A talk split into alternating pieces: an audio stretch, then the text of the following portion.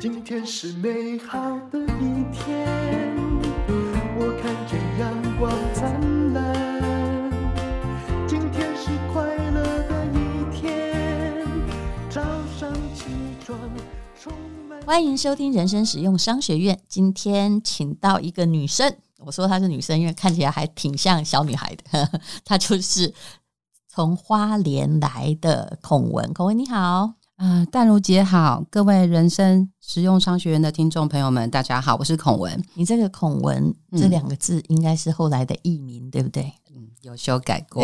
啊、好，那他的故事哈、哦、还蛮曲折的啊，也就是说，他曾经就跟很多台湾的小家庭一样，小型创业的失败率也很高。你一开始哈、哦、看到的人生第一个经济危机就是妈妈经商失败，这是什么样的故事呢？呃，我花莲乡村长大，那妈妈以前是经商嘛，嗯，那失败经什么商？嗯，他经商失败可大可小哇，他开咖啡厅 啊，那后来也开卡拉 OK，嗯，好，那我的记忆中就是妈妈很辛苦，都没有在家，等于就是说哪个机会有钱，为了要养你们，为了生活所需，他就开店，对对，好，那当然就是。因为经商失败之后，我出了社会，我就很努力去担任业务工作，嗯，很希望可以给自己的父母亲一个家。你该不会是这个高中没念就跑出来了吧？我是半工半读，哦，国中就来台北了，嗯，对。然后呢？那这一路上呢，呃，跌跌撞撞，在外面工作也经历了蛮多。嗯，那一三年左右，我有在医美。担任店经理，当然也在阿寿皮鞋当过店经理。嗯，嗯对，就一直都在销售业，对、哦，做行销啦，对不对？在服务业工作，对，就是在这边。那二零一六年的时候呢，就是我的养父离癌，嗯，那时候他去世了，所以我为了要改善家境，因为整个家庭我扛下了整个经济压力。你可不可以讲清楚一点？这是养父哦。这是不是生父？对，因为我我是单亲家庭哦，就是很早的时候，爸爸就跟妈妈分开，后来妈妈在家就对对对。那养父对你好吗？养父对我非常好，哦、所以在你应该庆幸我有准备卫生纸。怎么了？啊、呃，我我是有一个遗憾，就是父亲罹癌。之前一直希望可以给他一个很好的生活，嗯、但是他去世了。嗯，这个蛮难的，因为你其实就是养女继父继的，不是亲生的父亲，只因为他对你很好，你想要报恩，对不对？对。那当然，他离开有交代我要好好照顾妈妈，嗯，所以我为了要改善家庭生活，及把妈妈照顾好，那在朋友的介绍之下，我就接触了微商这个行业，就是你。虽然薪水也算不错，但是你不想再领死薪水过日子，你在寻找创业途径。可是微商不是从台湾发展出来的，对不对？讲到微商，一定是在大陆。对，这个名词是呃，在大陆那边，他们就是用微信一个人就可以开始经营一份事业。嗯、那这个是那边的名词。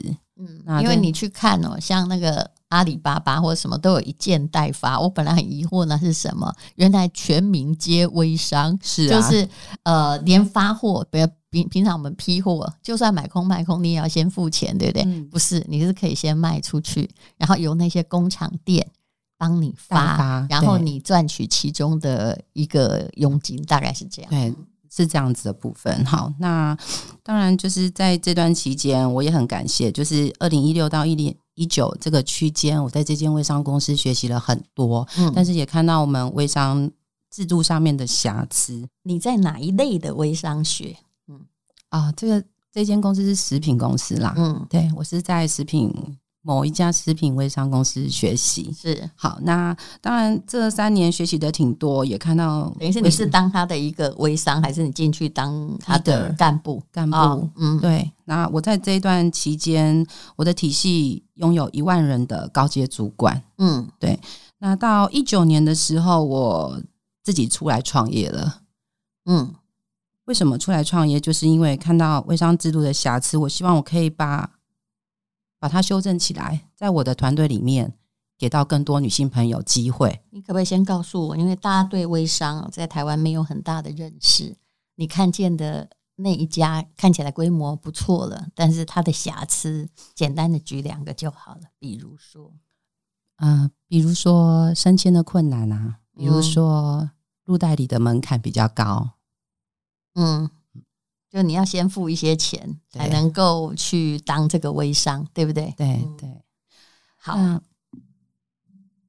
你继续。好，那呃，这段我自己出来创业的时候，那时候一九年就是看准微商没有内衣产品，嗯，所以当时我也怀孕，嗯，怀孕了，那飞到深圳来回好几趟，就是为了想要把这个产品给拿下。是，呃，最严重的就是我那时候怀孕八个月，我的妇产科医生帮我签了三三张同意书，他说：“黄小姐。”你真的要飞去吗？嗯，这可能会危及宝宝或是你自己的性命，哈，可能会有些麻烦。我说，为什么？你是高危险妊娠吗？对啊，我是高龄产妇啊。你你也算高龄产妇？对，我 我四十三岁怀孕，对，一直希望有个孩子，然后就在我创业那时候，年纪在跟我差不多，的确很高龄，真 的真的。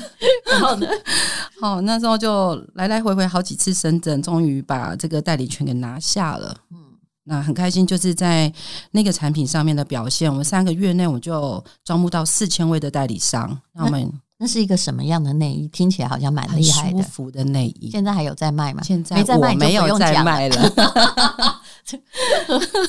呃，我没有在卖，因为他们的内衣开发 我也有关注，就是日新月异有没有？那但是产品常常一窝蜂，有时候就比如说出现什么果冻啊，现在最近是无钢圈嘛，对不对？对，我们那时候就是无钢圈内衣，对对对，因为穿了无钢圈之后，你很难再回到有钢圈，是没错啊。这这当初我们在卖。这一款内衣的时候，也是我们的很好的一个 slogan。是，所以也就是说，你开始在台湾想要发展微商，然后就拿下内衣的总代理，对不对？对。但是刚开始有成功，可是后来又遇到问题。你讲一九年就是疫情期间的问题吧？对，对，那时候真的是全员啊，各行各业都遇到大困难。那时候我们疫情一爆发，所有的货物就是卡在大陆啊。问题其实。老实说，疫情的期间，这些微商啊，或者是在做团购，一定会比较好。只要是网络销货，但问题是货进不来。没错，没有费变高就没有钱。当初我们为了要卖的也没用。嗯，对，没错。为了要排解这件事情，疫情的时候，我们花了呃等同是五倍的运费，把内衣运进来。其实它是不付成本的。我们先。不关乎有没有赔钱这件事情，公司也做过这件事，就是从深圳我们付的是空运的钱，对对，而且挺贵的，可是没办法，嗯。然后那时候就是我们全部的合伙人、代理商没有货、没有钱，全部卡关。嗯，我就是为了要疏通我们所全员代理商的问题，所以当然出来创业也要有自己的品牌，嗯，就找了生技产业来合作，嗯，我就创立了鼎超生技。哦，所以你也就是说，不要想让货被卡在运输，而且只有内衣的货是不够的。那遇到的疫情本来赚钱，就马上又变成付高额运费就赔钱了。是啊，就另外要找新的产品。对，所以你开始做产品。对，但是我想你，嗯、呃，听过人生使用商学院的人都知道，你请别人代工来的容易，做产品才是一条最艰困的路。因为每个人刚开始都会觉得我的产品比别人好，但是做产品本身哦，要负责的东西太多了啊，从上到下，嗯，真的这个点线面都得要去看顾。我从一个团队长，只是呃代理一个内陆呃大陆的内衣产品，到自己出来，嗯。开一间公司，升级公司，然后到创造出自己的商品，这个这段路真的不是我想的，而且也从来没有人教过我。嗯，好跌跌撞撞的，呃，我觉得蛮开心的，是因为这段期间我有很多的贵人相助，一路上，那当然我的代理商是完全相信我的，因为在一九年我们一起面临着疫情的这一个难关，那我也帮助了他们走出这一个问题点。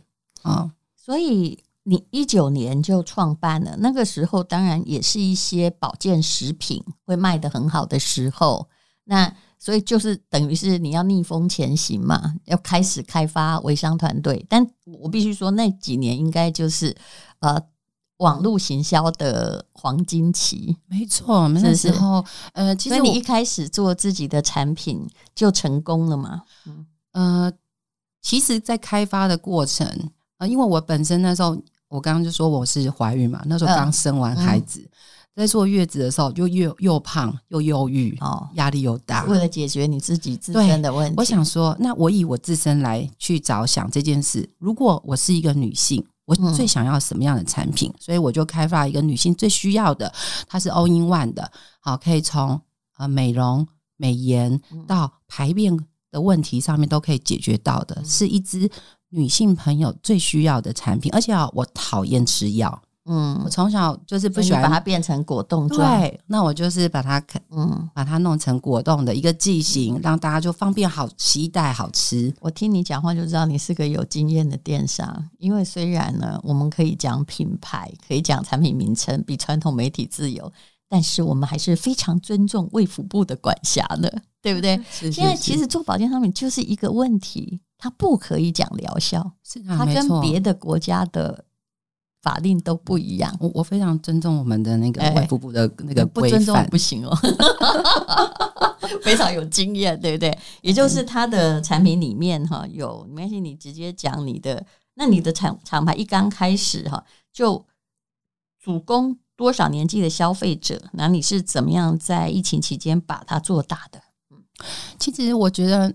女性从我们爱漂亮开始，就是希望可以身材苗条。那大家经过那个成长过程，我们可能会面临到皮肤不好，然后再来就是进入可能像我们这种就是生过孩子的皮肤蜡黄啊，又排便不顺啊等等的。所以这个我的产品，它其实在开发的时候，我就是往这个方向很精准的。而且我是消费者，我本来就是消费者，我不是以自己是老板的一个角度去开发它。嗯、好，那你要。做这个的话，你也一定要有团队嘛，因为微商的状况大家不太理解。你先解释一下哦，微商跟直销有什么不一样？当然，我们之前也访问过，因为黄子佼现在在做转电商啊。所以到底有什么不同啊？其实都一样，我们都是在服务消费者啊。重点是我们所有的受众以及我们的代理商本身就是产品的爱好者。那你必须要囤货嘛？我曾经看到，比如说台湾的直销哈，保健品也行之有年。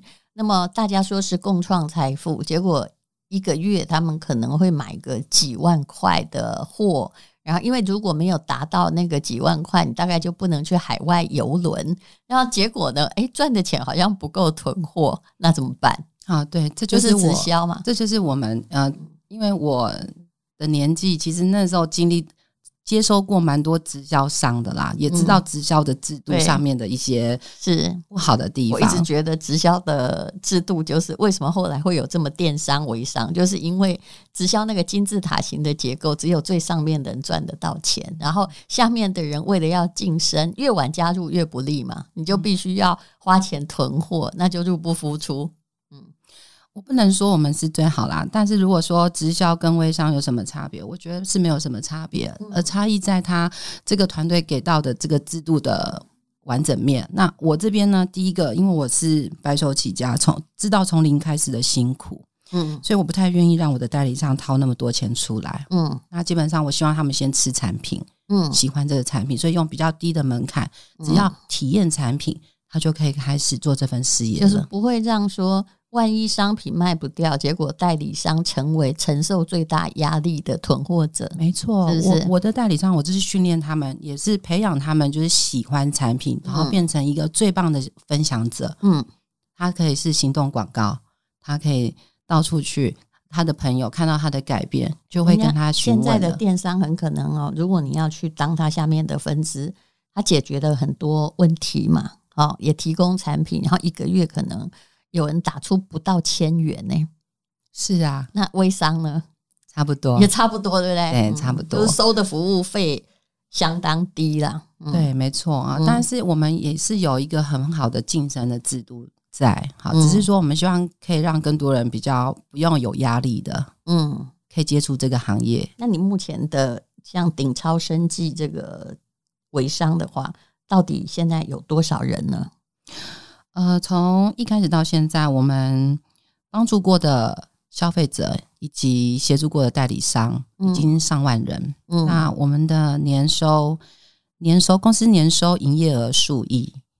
嗯，也就是说，你如果一个人赚钱，然后自己做电商哦，就你一定要到非常前几名，你才能弄到，就是才能会有数亿的营业额。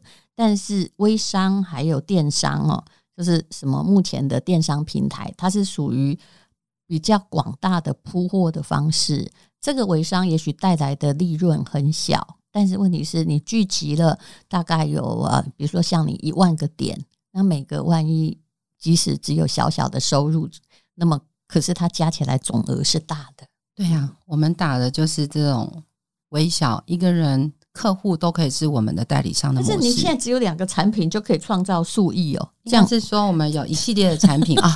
说到我们两支产品，我们黄金素鲜冻这支产品，截至目前为止，我们已经卖出破百万盒。嗯、那如果以量化来讲哦，一零一的高度大概两百七十五座。哦，你卖的不贵，对不对？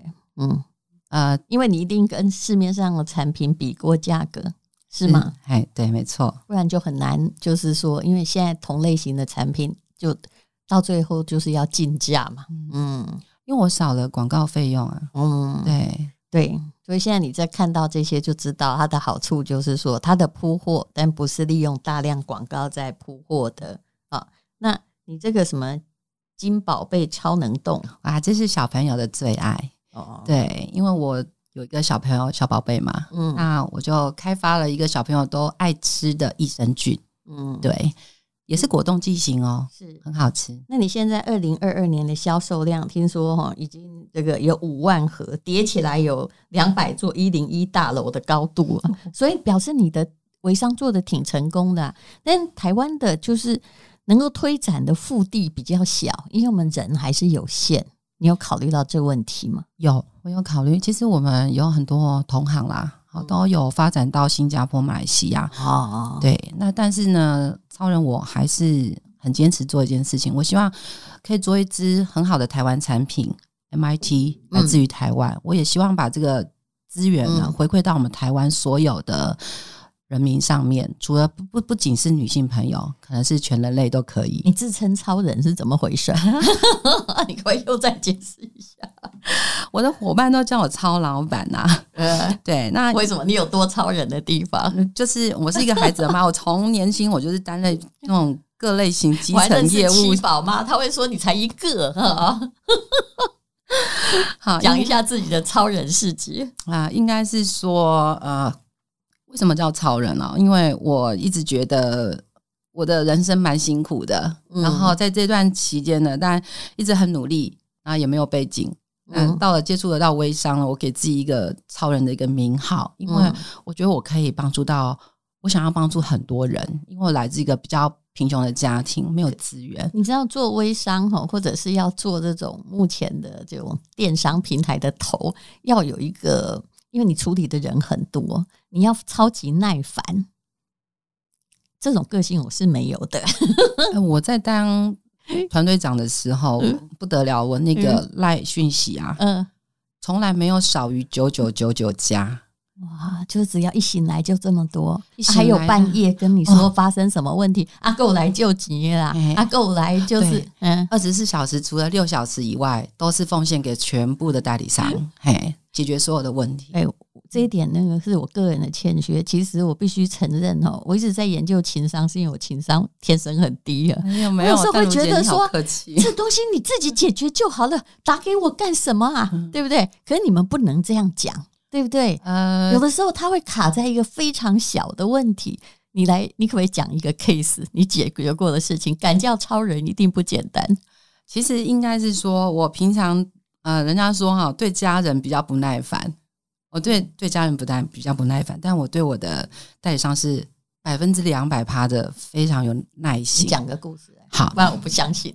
真的啦，真的啦，我是一边来学习，因为我的确是一个不耐烦的人，而且我会动口说，我我觉得这是你的问题呀，我我要去解决。我真我真心觉得哈，有时候代理商他一个问题，他大概可以重复问你个十遍二十遍，那个问题可能就是一个很单纯啊，我我现在是跟我的呃那个客户啊在咨询啊，可能是一个只是一个对话上面的东西。嗯、那我说为什么都不会没有办法 close 呢？他为了这个没办法 close，我觉得我在跟你代理我都没办法赚到钱，因为你没有教我怎么去成交这个客户。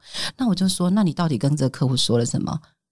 你有没有去了解他的需求？嗯，你到底知不知道他想要什么？嗯，好，那我会一步一步的教育他，教育着他，让他去成交这笔。可是他又还是没办法成交，他又回来了，啊，没有三天后又来了。呃、超人，你可以，你可以再帮我咨询这个这个客户嘛？好，大概是我这样的来来回回五到十遍，嗯，到最后我就跟他讲说，我说 这一行还好像还是需要一点天分啊。抓狂了吧？但是我还是会协助你。好，那你如果呢遇到你的客户有什么问题，或者咨询你这边没办法回复，嗯、你还是截图给到我，嗯、我还是教你怎么听他讲哈，你真的不知道，有时候还不知道发生什么事，因为每个人都只看到最有利的点。然后不习惯做生意的人，就先习惯，只要生意不成，他先控诉别人，嗯、他并没有想到是不是我哪里有一些问题。对，就是啊。什么？为什么说我们的产品这么贵？那是因为你没有讲到他要的那个痛点跟价值啊，他觉得他想要买下去的那个点啊。想要从事这个电商时代的行销哈，那要面对消费者，你觉得有随便讲个两点，你一定要具有的特质？嗯，呃，如果在做电商啊，一定要两个特质：一，你的啊说服力要很高，是啊。说服力很高的的点，是因为你自己必须是一个反馈者。对，好，你从胖变瘦，你要了解你的商品，对，对不对？要找出关键点。是你的商品是在做美的，你就要。必须非常美，而且是从丑到美有这个过程的。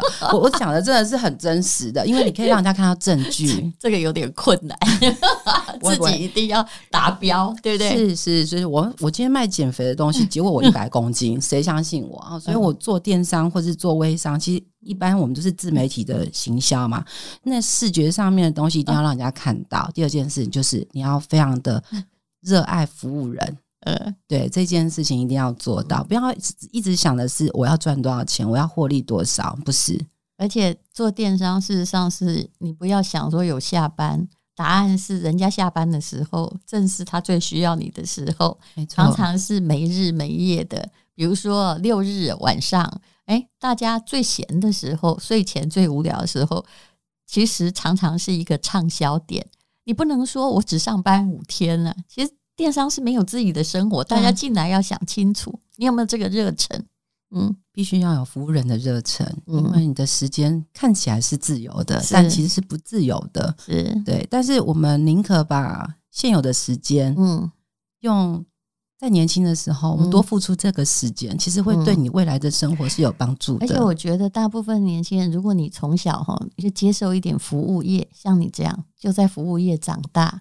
然后你就会学得某一种这个风范，服务界的风范了，就比那些就没有做过服务的人后来进去总是觉得怪怪的，你知道吗？就是你你最后你可能会被点燃啊，会暴怒啊。像真的从小能够进入服务或销售业，我都觉得不简单。嗯，这是很好的很好的体验啦，哈，就是。读书的时候没有办法学到这些东西，是对啊。但出了社会，我觉得服务业确实是可以让很多方面、方方面面去提升到。对，还有孔文也是很有心，因为他来自花莲嘛，所以他一直就是目前一直在提拨他的公益基金啊，给这个复建的巴士啊。好，那么呃，有关于这个孔文到底在从事什么？什么是微商的话，那就麻烦你啊。啊，他说要送礼物给大家，我们就进广告，让他自己讲吧。嗯、呃，我来这边其实是想让更多朋友了解我们鼎超生机的文化。这是广告哈，你继续说。我真的很喜欢我们的团队文化、团队互助的氛围跟概念。那当然，因为淡如姐的节目特别，我就是来参加的话，我这边有提供一百份的优惠体验。那产品内容是什么呢？那我们会搭配二十天的产品，当然这里面还会再送你一七天的线上微商课程。如果你们想了解的话，是特价不是免费吗？对，是优惠体验特价，没错。好，那你请看资讯栏的链接，对，就请看资讯栏文字上面的链接资料，谢谢。还有哦，刚刚差点忘了，我们这个呃体验优惠组啊，这里面搭配二十天的产品，里面有一支呃是医学大学营养学院院长谢明哲教授特别强力推荐的啊、呃，这个超鲜咖啡，以及我们还有黄金素鲜冻啊，荣获两年的 SNQ 大奖。等一下准备要把它拿来喝的，这叫哦，黄金超鲜奶茶。因为今天又可以，今天又可以。